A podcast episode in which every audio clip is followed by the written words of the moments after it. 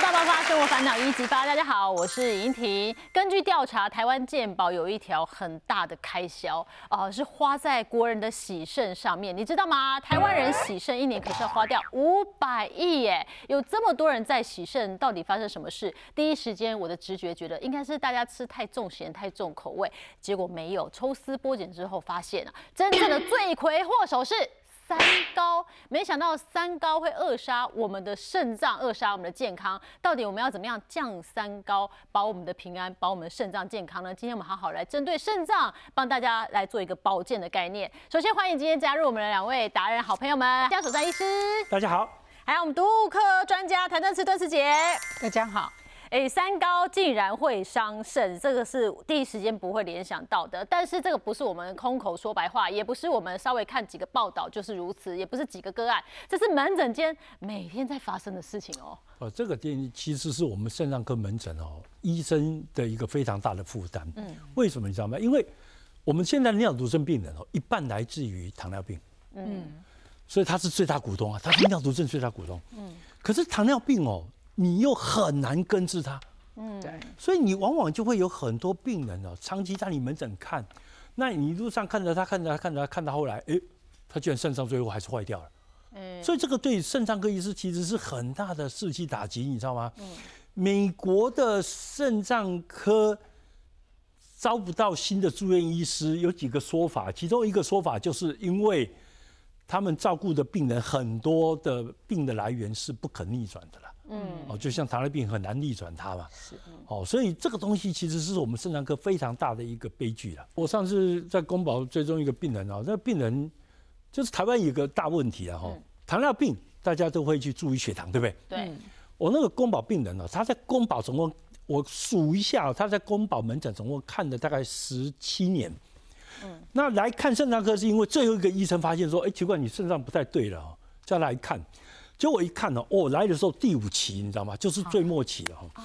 然后我翻他的十七年的这个公保病例哦，十七年之间他只测过空腹血糖跟糖化血色素，没有人管过他肾脏到底怎么回事。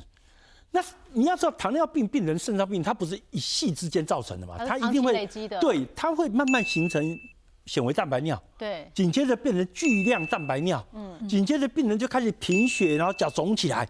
对这中间那么多年来，大家都在治疗数字，就是把血糖控制的很好。嗯。可是没有人在治疗疾病，就是他的并发症，没有人在管他。嗯就那个病人到我手上，我根本来不及做什么事啊，因为他来说第五期啦，对不对？那时候我我等只好来帮他开开血管，让他可以洗肾，就这样而已啊。他根本没有经过肾脏科的治疗啊。是。啊，这个情形不是只有在台湾哦，你不要说怪说哦，台湾的医生很很糟糕哦，不是。美国哈佛大学的统计哦，在美国的肾脏科尿毒症病人有三分之一是在洗肾前两个月之内才看到肾脏科了。嗯，那你想看，你洗肾前两个月看肾脏科，那能做什么事？就准备洗肾嘛，就差不多要洗肾。对啊，你根本来不及治疗，你知道吗？治疗肾脏要有一个时间呐，我们起跳的时间就用到类固醇要三个月啦。嗯，那你两个月前看的我，我能做什么？美护啊。哦，所以门诊这种病人比比皆是。对，所以有蛋白尿其实就要追踪了。刚刚江医师就有分享到了，到第五期，敦子姐帮我们科普一下第几期？第几期很重要吗？呃，其实还蛮重要的哈。一般来讲，我们慢性肾脏病大概是分。三阶段的五期了哈，那通常在第一期、第二期的时候，他的肾脏功能呢还有这个正常的百分之六十以上，然后呢到第三、第四期的时候，正常人的十五到五十九趴哈，那这段时间呢就开始要做一些饮食的这个限制了，嗯，然后呢这个第三阶段当然就是第五期哈，那就是洗肾跟即将洗肾了，所以刚刚江医师讲这个就是说，哎，这个有时候。看到的时候，真的就已经是蛮晚的。你说一二期大概恢复正常几率比较高，因为他的肾功能在正常人六十 percent 以上，接近正常人。而且很多人在这个地方他发现了，对，及早发现，像刚刚江医师讲的，可以恢复健康，他其实就可以控制的很好。嗯，像我爸爸自己也是这个糖尿病病人，但是我爸到。他其实糖尿病四十几年，但是他到往生的时候，他的肾脏还是 OK 的，不用到洗肾的这个地方。啊，为什么呢？因为他其实除了糖尿病的控制之外，他还有在肾脏科一直的就是控制他的这个状况，所以呢，他其实虽然糖尿病四十几年，但是也不用到洗肾，所以大家不要看这个期而已。对其实你有糖尿病，你现在其实现在有联合门诊哈，就糖尿病还可以看这个联合肾脏科看，所以一定要去看。对，因为敦慈杰爸爸有糖尿病，然后四十几年哦，有追踪，有照顾他的肾，其实基本上肾是可以好好的，对不对？就刚刚你的那个病人呢，这十三年、十七年的，就是让他糖尿病演变成肾有问题，所以其实三高真的会持续的摧残我们的肾，对不对？其实是很容易理解的哈。为什么说容易容易理解？你就大家看一下肾脏的组织哈。肾脏，你把这个肾脏取一点出来看，你你注意看肾脏像什么？它是一个血管网哎，嗯，对不对？所以它是一个血管组成的一个结构啦。哦，好，那现在问题就来了，我们的高血压，高血压很容易造成肾血管的硬化，嗯，所以它会摧毁这个血管，嗯。那糖尿病我们知道，糖尿病它是一个血管病嘛，对，就是你的糖在血管中跑来跑去的时候，这个血管会受到这个糖的影响，产生梅纳反应等等的问题，产生过度糖化的终端产物等等问题，那这个血管就渐渐的坏掉。那坏掉之后，当然就这个网子坏掉就不能过滤脏东西嘛，不能过滤脏东西就叫做尿毒症嘛。我们的肾脏到底在什么地方？我们平常要怎么知道肾脏有问题？敲一敲，呃，很。容易，就是说肾脏哦，基本上如果从后面看，它比较贴近它背后了哈嗯，它在脊柱的两侧，那以这个姿势，嗯啊，以这个姿势，嗯，呃，斜向的摆着哦，有一点差不多有个角度摆着左，边一个肾，右边一个肾。对对对嗯那。呃，很很多人哈、都会觉得腰酸背痛，他来看肾脏科。嗯其实这个反而是我们肾脏科最常见的没有问题的状态，你知道吗？因为肾脏本身哦没有很好的神经分布，嗯嗯，所以我们即使哈、拿针戳它几下，啊做肾脏切片，它也不会痛。嗯，所以其实啊，背痛哦，除了结石啊这些少见的疾病之外，背痛都跟肾脏病没关系。哦，很多人都以为我背好痛，我肾脏在痛。对，其实其实这个是很大误解。你可能肌肉拉伤的痛那我们肾脏病大概只有说结石堵住啊，有时候这个肾呃这个输尿管堵住会痛啊，另外一部分就是什么？因为它肾是呃肾盂肾炎，它整个肾脏因为细菌发炎，那它肿不起来啊，它会痛。嗯。除此之外，大部分的背痛都跟肾脏科大部分都没有关系。哦，所以我们大家稍微总结一下，能够理解一下哈，三高怎么样来谋杀我们的肾呢？哈，第一个，你刚刚说美国就是很多的高血压，对不对？对造成我们刚刚肾丝球里面压力就是太高了，对啊嗯就硬掉没办法正常的运作。对，它就硬掉，这个血管会因为压力过高，就跟你的水呃你的水管，你买一个塑胶水管，对不对？你如果老是给它压力开很大，嗯这个呃水管会被撑撑撑撑到后来，它会硬掉，对，这就是血管硬化。是，然后高血脂也会造成我们肾的受损。呃，高血脂也会造成就是就是说它的。呃，走的机转是因为你的血脂过高，那有些血脂会钻到你的动脉的内皮里面去，那这个动脉就开始本身周状硬化啊，周状硬化也会反向的造成高血压。那周状硬化自己太严重的话，它也可以逐渐堵住这个血管，嗯那让你的过滤功能下降。嗯，然后血糖也是哦，那血糖就是拿糖分泡你的血管，泡在里面救命啊！不泡到后来，那个血管本身也会逐渐的产生很多的毒性的这个糖的毒性伤害啊，这个血管会逐渐的 linky 萎缩掉最后就要洗肾这样。所以基本上我们要注意三高哈，洗肾原因 number one 就是高血糖。对，在台湾是第一名，哎，真的吗？跟我们吃很甜几十年呢，几十年都是因为高血糖哦。而且在台湾的统计数据很有趣哦。我们台湾人都知道哦，颈酸的怎样讲哦，尤其病要不他加减的对不？对啊，可是你如果去看考克兰医学中心做的统计哦，他发现糖跟盐比起来，糖对肾脏伤害比较明显。对，什么？对，真的反而盐巴伤害在统计学上是没有办法达到统计意义的。嗯，所以我们常常穷丢掉，其实精制糖。你常吃的那个果糖、高果糖、糖浆这些东还，伤身呢。对它其实对肾脏的伤害比你想象中严重很多。所以我到目前为止觉得三高真的会影响到我们的肾脏的健康。那反向思考了，如果我可以控制我的三高，甚至降我的三高，那就是在保护我的肾啊。可是偏偏敦子姐，很多人有三高就想说我吃药，可是不知道哪边的乡野传说听听，吃三高药可能会造成我肾脏受损啊，这怎么回事哦？真的是这样哈。其实这个很多人都说我绝对别当假药啊，我假药也熊有剂哈。但是事实上，你不吃控制高血压、高血糖、高血脂的药，事实上呢，你肾脏会坏得很快。呃，我必须讲哈，我有一个亲戚，他就是高血压，然后呢，他每次就是量哦，不管我了不爱讲，结果后来呢。他就干脆呢，他就觉得说，哎，他这个吃血压药会伤肾，所以他就不吃，嗯，很快的就进到洗肾了。好，那因为呢，这个有时候你血压高，你其实也没有特别的不舒服，你可能休息一下就 OK。所以呢，他这个呢，就是他后来的这个原因，就是因为高血压。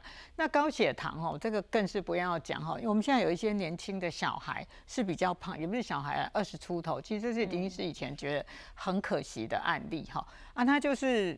他就是因为他比较胖，然后血糖高，然后尿中又出现了微小蛋白，所以呢就被这个新陈代谢科转到林医师的门诊。好，啊林医师就跟他治疗，哎其实都还不错。嗯。但是呢有一阵他就都没有来了。啊。然后呢大概隔了大概一年吧，我们再看到他在哪里看到他，就是在洗肾室看到他。对，所以哈有时候大家不要觉得说这个吃药会伤肾，其实你没有控制三高。其实除了三高之外，还有一个痛风啦。这个你没有控制的话，其实非常容易走到洗肾这个地步。好，所以其实肾脏科医师会开一些保护你肾脏的药，让你不要进入到这个这个最后期，这个是很重要。因为其实现成的血淋淋的案子就是敦慈姐的爸爸。你说他其实有三高嘛，他就持续做控制。对对，其实我爸爸因为他是气喘病，服用类固醇的关系，所以我记得我在国中的时候他就已经有糖尿病，但是他是开始是用胰岛素注射，他不是吃药。然后呢，他到了八十几岁的时候往生，但是呢，他其实肾脏都控制的还蛮好的。对，那其实要提醒大家了，肾脏坏掉的同时，眼睛也会有出问题。对，所以还是要特别的小心。这点我要特别要讲一下哦，这个是不知道为什么台湾人很广泛的有这个讲法，我们假油要认为是有剂。嗯。不过我跟你讲真的，这个真真的是把专家当傻瓜。嗯。为什么就把专家当傻瓜？你要知道，美国因为它有哎，美国拥有全世界最多洗肾病人，对不对？洗肾是美国联邦很大的负担哦。嗯。所以我跟你保证哦，任何的血压药、血糖药，只要会伤害肾脏的。你都没办法通过 FDA 上市，所以市面上的药大部分都是安全的，我不用担心。可是那止痛药嘞？好。市面上我讲说最主要三高的药，它都不伤肾，不管血糖、血压、控制尿酸的降尿酸药，它都完全不伤肾。可是止痛药，不管第一代跟第二代的非类固醇消炎药，基本上伤害肾脏的程度都是一样的。嗯，所以呢，也劝告各位观众朋友，你不要自己当医生。你讲哦，我卡舔，我该不会有要加，反正我去看医生呢，他也是开这个药给我吃，对不对？可是你错了。医生开这种止痛药，亏亏败料一个给一惊，他就会帮你检查肾功能。那你自己去药房买呢？你可能吃十年，吃到肾脏坏掉，你都还不知道。还有另外一个大家迷思，就是觉得我只要吃药就一辈子吃药。其实三高控制好，哎，慢慢的可以不用吃药。当然啊，我们有哦，像我一个病人哦，这个说起来很好玩，他二十六岁而已哦，他是超商的店长。嗯。然后呢，他本身就可能有点稍微胖嘛。那超商他们很忙哦，他要 cover 好几家店，然后晚上有时候要值夜班，哈，超商二十四小时嘛，他晚上值夜班。那二十六岁的时候就突然间得到糖尿病啊啊，糖尿病哦，这么年轻，二十六岁，然后二十岁得糖尿病之后，因为血糖报的时候很高嘛，大概四百多了哈。对。那医生就开了四种药给他吃，他大概吃了三年，嗯，然后呢，有一次他从超商下班回家。结果才走到大马路上，突然间觉得一阵的发冷、发诶发发软，不舒服，不舒服他无力，他就赶快坐在那个路边，嗯，然后他也知道这可能低血糖，他拿了糖果吃一下，嗯，那后来就解决了，所以他真的是低血糖，对，后来又发生三次哈，嗯。嗯，结果他发生三次之后，他就跑去跟他医生讲说，哎，医生我一直低血糖哎，那你们帮我减药？那个医生跟他讲说，来我看一下，结果你糖化血色素七点八，靠，你七点八有什么资格减药？啊，那个病人，那个病人跟他讲说，那我一直低血糖怎么办？他说跟你讲，你饭不会多吃一点。哦，啊，那病人就很不安，就跑到我们这来看。后来，其实我觉得他本身就是胰岛素阻抗嘛。那我们用一些方法把胰岛素阻抗控制下来之后，嗯，他四颗药，我花了三个月把每一颗药都拿到，他到现在也没有用药。他已经过了三年没有吃糖尿病的药，然后他在去年 COVID nineteen，嗯。糖尿病病人哦，即使他没有血糖的问题啊，他也感觉上比较容易染疫。他是我们看过的病人很罕见的三重阳的，啊，他发生过三次。哇，好，那他第二次发生那个 COVID-19 的时候哦，那血糖有爆高的三百多。嗯，那我们又等于又，呃，治疗了他大概三个月才把血糖又压到一百上下这样子。嗯，所以证实说糖尿病病人其实好好控制是可以控制，而且。像我们讨论到一个问题哦，台湾人现在渐趋肥胖，对不对？嗯。那越来越肥胖的，坦白讲，真的这个胰岛素阻抗啊，糖分就会越来越困难。对。单就控制体重这一点，就会很有帮助。真的，真的。所以胖就很容易会有高血糖的问题。其实我有一个那个朋友，他本来去医院检查时候，糖化色血色素将近八，可是他在一年内减了三十几公斤。哎，他现在的这个糖化血色素只有五点多。好，然后五点二，然后呢，其实他也不需要用任何这个糖尿病的药，就只要饮食控制，所以真的是不能胖啊。对，所以三高的药吃了，然后你好好控制住，你是可逆的哦，你可以恢复健康，不要一直觉得完了，我吃了一次，一辈子要吃哦。对。那那个超商店长呢，基本上你那时候帮他调整，因为他确诊之后比较严重，调整是用食谱的方式，是不是？没有，我给他用一些降低胰岛素阻抗的治疗，我们给他一些镁离子，那个最便宜嘛，一颗一毛六了哈，然后维生素 D，哦这。简单哦，对，那后来他的就阻抗就降下来，那后来就就不用再用药，所以这个东西其实是跟大家解释说，其实你生活形态稍微改变一下，饮食稍微控制一下，吃点燕麦、藜麦，对对对，像燕麦、藜麦这种东西很帮助控制血糖，甚至我还给他吃很多水果，哎，因为在研究，我会以为糖尿病应该不要吃太甜的水果，对我我们所有人都会这样想，对，那呃，二零二二年的时候哈，呃，对岸。跟那个呃美国的一些大学做了一个五十万个人七点五年的追踪哦，他发现已经糖尿病哦，这些病人如果多吃水果，其实他的三大并发症就是眼睛的视网膜病变、肾病变跟神经病变，还有心肌梗塞机会都会降低哦。哇！更不要讲说很多水果虽然看起来很甜，可是长期吃发现它会降血糖。这其中最引人不可思议的是什么？葡萄。好甜呢！苹果哈，啊，当然洛梨比较能接受了。洛梨是火龙果，大家可以了解。那对，呃，蓝莓、黑莓这种东西糖分很低的，大家可以了解，它本来就可以降是降你的血糖。嗯，所以其实糖尿病病人他也没有真的需要放弃所有的生活，他一样可以很愉快的吃这些水果。不过通常我都叫我的病人哦，呃，那个香蕉要先冰过才能吃啊。哎，冰过会有什么不一样吗？它会产生抗性淀粉，不让它热量所谓的呃升糖指数变太高。嗯，这样就可以享受一下那。你也可以吃香蕉。对，想说我糖尿病不能吃香蕉，你冰起来好不好？然后隔一段时间吃嘛，不要吃太密集吧。呃不五呃，它冰五个钟头之后就有足够的抗性淀粉，可以降低它的。这个所谓的升糖指数哦，所以好好治疗，配合医师，你的日子也可以过得很美好，对不对？而且透过饮食就可以控制住我们的三高，控制三高就可以保我们的肾。所以接下来敦慈姐带给我们这一道，这个可以直接保肾的料理，我们看怎么做。好，这一套的菜呢叫做茄汁。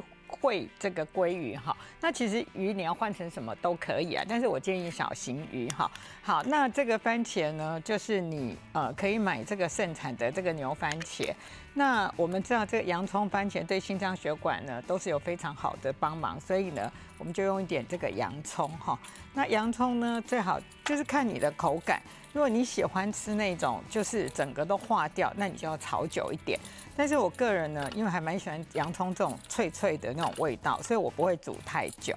好，然后呢，我们就是加一点油，然后把这个洋葱稍微炒一炒，炒到洋葱有点软。好，那这个道菜呢，其实是一个全食物的料理。为什么呢？我们不会光只有鱼，我们会有很多的纤维，所以你煮一道菜，你就可以得到蛋白质，得到纤维。哈，所以这个是蛮好的一道菜。那再来呢，我们就放什么呢？放番茄，哈。那番茄呢，你可以趁这个冬天便宜的时候买一些番茄起来冷冻。然后呢，哎，你每次要用的时候，只要用水一冲，那个皮就很容易去掉。但是基本上呢，我也没有很常去番茄的皮，因为我觉得就不要太麻烦哈。妈妈不要太累，就是尽量就是一切节快速为主哈。那我们炒番茄呢，这要炒到什么程度呢？它有一点点那种沙沙稠稠的感觉出来，有点糊糊的，哈。这样就可以再下其他的材料。那鲑鱼呢？你有两种做法，哈，一个呢，你可以先煎过。那你要煎的时候，你最好沾一点那个太白粉或地瓜粉，然后呢煎过，那这样会比较香。但是呢，我今天呢采用的方式是不要了，好，不要不要煎，因为这样可以省掉很多时间。这个稍微有一点点糊状出现哈。你就可以开始准备把那个鱼放进来，但是你也可以炒得更稠一点的感觉，就看你自己的喜欢的程度。那炒到这些有一点糊化之后哈，你就可以把这个鱼放进来。好，那其实鲑鱼呢，呃，表皮呢，我我如果平常在家，我会把鲑鱼的皮去掉。哈，那今天录影的关系，我们就不把皮去掉。那你皮去掉的话，建议你裹点粉，它才不容易散开来。那鱼下来之后呢，其实你就不要太动它，好，就是让它自己慢慢的走，因为你一直拌它的话，其实它很容易那个肉会散开，所以我就先不管它，就让它稍微放着。好，我们等到这个鲑鱼的表面哈有一点熟了之后呢，哈，我们这时候呢下这个哈这个红喜菇进来，哈，因为呢我们要增加膳食纤维，所以我都会再加一些菇类。好，然后呢，因为这些菜都会有水分，所以我们就不用再加什么水，好，就把它稍微拌熟。那我们的调味料其实呢，只需要两个东西哈，因为我们有番茄，所以我们要加一点点的糖跟一点点的盐，让这个这个那个呃番茄的酸味跟甜味都会出来。所以我们的调味就是这么简单，一点点的糖，一点点的盐就可以了。那已经炒到快熟了之后，我们就下一点点的盐，然后一点点的糖进来。那调味哈，一定要记得是最后才调味。为什么呢？你太早调味哈，那个盐被菜吸进去之后，你吃起来不咸。但是呢，你最后加盐，只要加一点点，让它附着在表面上，这样子你吃起来就会觉得很咸。好，所以呢，这如果是肾脏病在控盐的，一定要记得最后的调味。好，那这道菜呢，现在已经完全熟了，我们就可以来上菜喽。超香的番茄鲑鱼，而且也不难做哎。谭老师的做法就是每次都是用很简单的方式，然后保留食物的原味、香气跟原味哈。哦，很好吃哎。嗯，那为什么它可以对我们有帮助呢？因为鲑鱼哈。本身含有很多的 omega 三，嗯，然后鱼肉本身可以抑制蛋白尿的生成啊。其实对我们肾脏科来讲，没有蛋白尿就不会有糖尿病、肾病变，就不会肾衰竭，所以。鱼肉是很好的东西，但是说到鱼肉啊，其实我身边有很多爱小孩的妈妈都会担心，说那到底哪一种鱼好？尾鱼啊、鲑鱼啊，还有什么深海鱼啊，什么各种啊，大鱼小鱼啊，那要怎么挑？鲑鱼最好吗？呃，其实就是挑 omega three 最高的啦。好，那其实呢，这个卫福部有建议嘛，尾鱼、旗鱿鱼、鲨鱼这种大型鱼呢，孕妇跟小孩不建议吃了。大型鱼哦。对对对，那像鲑鱼不太算大型鱼吗？不算，嘿，不算。这样是。这个大小，嗯，那鲑鱼真正的有所谓的重金属风险的是国王鲑，国王鲑长得跟鲨鱼一样大，哦，超级大只的那种鲑鱼，反正一般的鲑鱼不用担心，是 OK 的，对。那你说这个可以降三高？其实这个好的鱼油哈，就是说我们也在减肥的时候，不要认为我就所有的油都不吃，那这个观念也是不对的哈。因为我们人体没办法制造这个 omega three，所以我们的 omega three 一定要自己靠自己吃进去。那这 omega three 存在最多的就是鱼肉里面哈，所以呢要多吃鱼，这个就是。很重要的，而且这个 omega three 的那种研究太多了，对小孩子的智商哈，对我们的心脏血管、对肾脏，所有的都有很多的好处。刚才其实我们讲说要降了三高就可以保护我们的肾。对，第一个原因是因为我们不要让自己要吃到一些不营养东西，再来就是好的油会对我们有帮助，再来就是体重的控管很重要。对，其实我们常讲少油、少盐、少糖是保护肾脏的第一步。那再来呢，真的就是体重不要过重。因为体重过重的时候，你就很容易三高，就很容易伤肾。那还有什么样的食物呢？我们在挑选上面啊，可以帮助到保护我们的肾脏的。其实也蛮多选项的啊。诶，降三高保肾哦。纳豆，纳豆是好东西。纳豆是好东西的。纳豆当然最主要是从日本人开始吃起的哦。那日本的一个教授他发现，里面纳豆的发酵的过程中，里面最主要是借助的是所谓的纳豆杆菌。嗯。那纳豆杆菌本身这个东西，它产生的酶本身被发现可以拮抗我们血小板的凝集，嗯，那血小板不要过分凝集，就可以避免塞住血管，造成重大的心血管的并发症啊，这是第一个问题。嗯，第二个，纳豆本身因为它是黄豆的制品的发酵产物了哈，嗯，黄豆这个发酵产物被发现，它可以降低血糖。降低血压，它都会有一些些微的贡献。当然，别不见得比得上药物，可是它的确在血糖跟血压的控制上面也都有贡献。嗯，所以它算是一个。蛮健康的发酵食品。对，其实纳豆也蛮好吃的。可是我觉得很多人会问导游啊，问芥末啊，干嘛修改？芥末我倒觉得还好了，可是酱油真的不用加那么多了。嗯，反正这反而还造成你肾脏的负担，不如就是真的吃那个原味或一点点的酱油哈，它是蛮好的。鱼油啊，其实我觉得吃，刚刚炖子姐有分享，我们吃天然的鱼。从里面自己炸出煎出来的鱼油会更好。呃，就是你煎鱼啊、蒸鱼啊，其实都是好的选择。嗯，对。但是吃鱼哈，要提醒大家。呃，有几个部位在毒物学不建议吃。第一个是鱼头、鱼皮、鱼内脏，哈。但是很多人就认为说，这鱼头就所有的鱼头都不能吃吗？不是哦，这是指的是比较大型鱼，像我个人就很喜欢吃石目鱼鱼头，因为我觉得那个味道特别好吃，哈。那小型鱼基本上是比较 OK 的。对，然后我们也可以挑这个中中小型的鱼哦，这个这样的鱼真的是吃起来没负担，大型就会有点压力啊。对。那我刚刚也在想说，鱼油不是很多人去买那种保健食品，直接吃现成。因为就我们控制三高来讲，好像江医师也比较推荐鱼油。没错，呃，其实鱼油在我们身上各有一个角色地位啦。就是当呃日本有发表一个二十五年的追踪哦，对于有血尿的肾炎的病人，你给他吃鱼油，可以保护肾脏，比较不容易变成肾衰竭了哈。这个是他对于肾脏病的贡献。对。那对于不是肾脏病的病人呢？我举我自己的例子好了。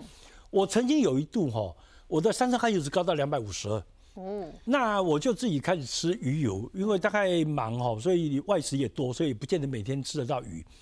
那我吃了六个月之后，我再去检测啊，剩下四十。你吃的鱼油是自己煎鱼还是？不是，我就是用胶囊。胶囊的，嗯。结果我吃了六个月之后，剩下四十二。哎呦，很有效的除以六，对。那在国外的研究也发现，它有很强的降三酸甘油脂的效果，所以这个。吃鱼油降低三高的里面的所谓的高三酸甘油脂的部分，是美国心脏医学会的建议啦。嗯，他认为如果三酸甘油脂过高的病人要吃二到四公克的欧米伽三。嗯，不过我我也同意谭老师的讲法，鱼油哦你不能乱买，你要盯紧的看。嗯，为什么？因为鱼油是一个高风险的保健食品。嗯，它里面被我们检测过含有什么，你知道吗？含有动物用药，因为它用那个明胶是猪皮做的。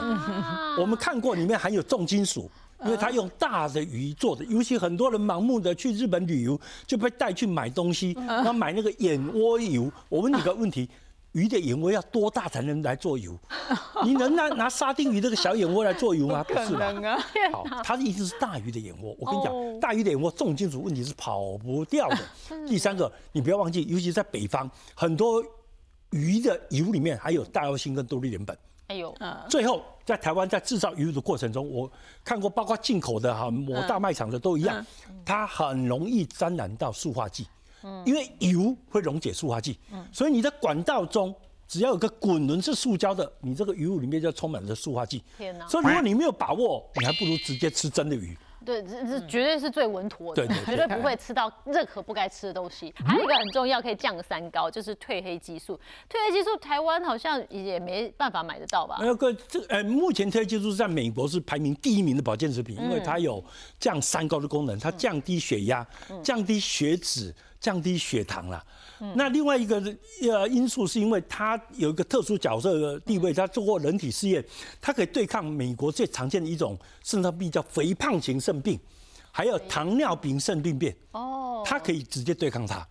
哦，所以它算是有一个特殊的角色地位。但是因为现在卫福部没有开放，台湾也比较难。所以我的病人都是到国外去买啊，不然怎么办？江医师，那不然这样好，我就早点睡觉，我身体也会产生 褪黑激素，这有用吗？有褪黑激素本来最 original 的功能是用来调整时差引起的睡眠相位偏移的，对，那它对睡眠有帮助。那再来一个哦，可以保肾的是黑咖啡哦，好意外哦，黑咖啡可以保肾。我这点国人有很多人都没有注意到一点，很多人甚至要求肾脏科病人不能喝咖啡哈。不过我这个不但自己查资料，而且我还问了所谓的营养学会肾脏组的召集人陈博士哈。我跟他讨论，我说哎奇怪，他看不到他有磷有钾，他说对啊，这个磷钾是低的啦哈，所以咖啡给肾脏科病人吃有几个作用，第一个它可以降低一些蛋白尿，嗯，啊那降低蛋白尿对我们就有贡献啊。第二个，在长期喝咖啡的情况之下，发现肾功能衰退比较慢呐，哦，所以它在人体试验里面看起来对。呃，人尤其有肾脏病的病人的肾脏的保存是有一些贡献的。是，那一天要喝多少？哦，在这个 研究效果好一点。对，在研究里面呢，它用到二到四杯的量了。那二到四杯，所谓你的冰霸杯还是小的 espresso 杯？一杯的定义是十五到十八克的咖啡豆。哦，做出来的叫做一杯，所以不管你用 American 还是 Espresso，哦，这个都叫一杯。主要是咖啡豆的那个量，是咖啡豆萃取量。哦，所以这样大家这样喝呢，就可以让你的肾脏比较被保护到，对不对？那再来就是身体有什么样的警讯要让我们特别注意，肾在跟你求救呢？呃，其实哈，我们当然生理学有跟大家讲什么样子叫做那个，不过你要真的等到贫血哦，大概都第四期、第五期了哈，那个就太后面了。对，那我们肾脏科人做的也不多，嗯，不过有几个症状哦，其实是跟肾脏跟你叫救命有关的。第一个哦，最常被忽视的是夜尿症啊。嗯，对。什么叫夜尿呢？就是晚上起来超过一次小便叫做夜尿了，一次正常。哦，嗯，超过一次就要夜尿。嗯，那为什么夜会产生夜尿呢？夜尿甚至是肾脏早期浓缩失败的结果。嗯，就是肾脏。在睡觉的时候，我们是体贴的肾脏为了惊醒，怕惊醒各位，嗯，所以它帮你浓缩你的小便，嗯嗯，让你小便变得很浓，再积在膀胱一点点，它就不会被你膀胱胀的醒过来，然后就要跑去尿尿。所以它是一个肾脏一个很体贴的生理反应，叫做浓缩。那肾脏受到损伤，就会产生夜尿症，就浓缩失败。嗯，那这个夜尿症会不会马上要洗肾？保证不会。通常夜尿症会先于肾衰竭，大概。